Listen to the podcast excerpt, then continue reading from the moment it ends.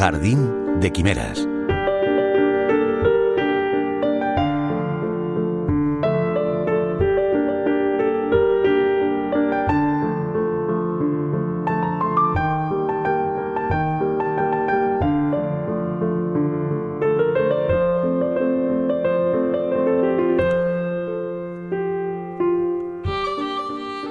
Ser humano es un arte, no es una ciencia. Si fuera una ciencia, tendríamos definiciones aceptadas, teorías confirmadas, respuestas unívocas y manuales para vivir. Pero no los tenemos. Así opina el ensayista holandés Rob Riemen, que acaba de publicar el ensayo El arte de ser humanos, cuatro variaciones sobre el mismo tema, la humanidad, y con ella la verdad, la belleza, la justicia o la compasión.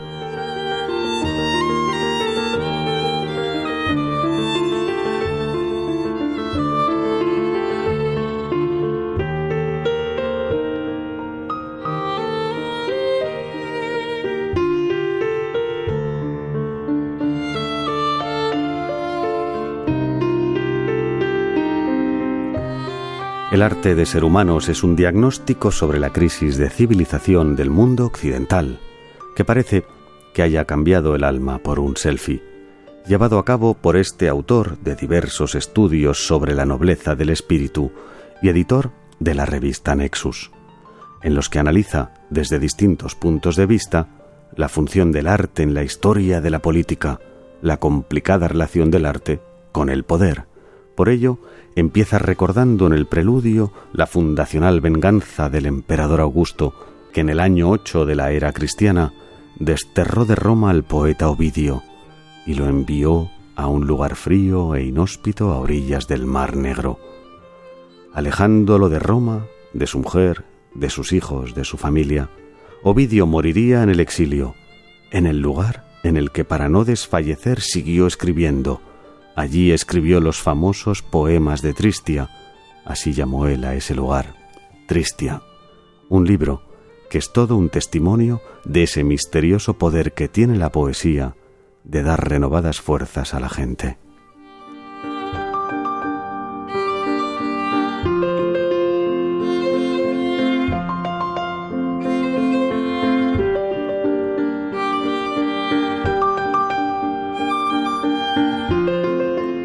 ¿Cuál es, por tanto, la mejor manera de vivir? ¿En qué consiste una sociedad justa? se pregunta el autor, que sabe que cómo no se vive bien es con guerras. La guerra siempre empieza con el mal queriendo aniquilar el bien y luego se transforma en la lucha del bien para aniquilar el mal. Así recuerda en el primer ensayo a Primo Levi y su obra Si esto es un hombre. A Levi le ayudó mucho un poema de Dante que en el infierno se encuentra con Ulises y le dice, Continuad vuestra ascendencia, para la vida animal no habéis nacido, sino para adquirir virtud y ciencia.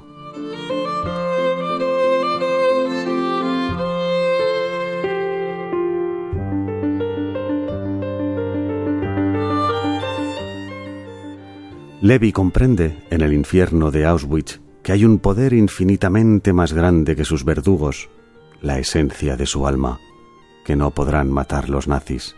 Sabe que así sobrevivirá. El poeta polaco judío Alexander Bat fue encarcelado en la cárcel Lubianka de Moscú. En sus memorias recuerda el momento en que mientras los presos se les permite estirar las piernas en el patio, desde un edificio cercano escuchó música de Bach se estremeció de tal modo que regresó a la celda y escribió, Si el alma humana puede crear, aunque sea una sola vez en la historia, semejante armonía, belleza y verdad, con semejante inspiración, si eso existe, entonces cuán fugaz, cuán inexistente es todo poder de un imperio. Use la hoz Radio 5 todo Noticias.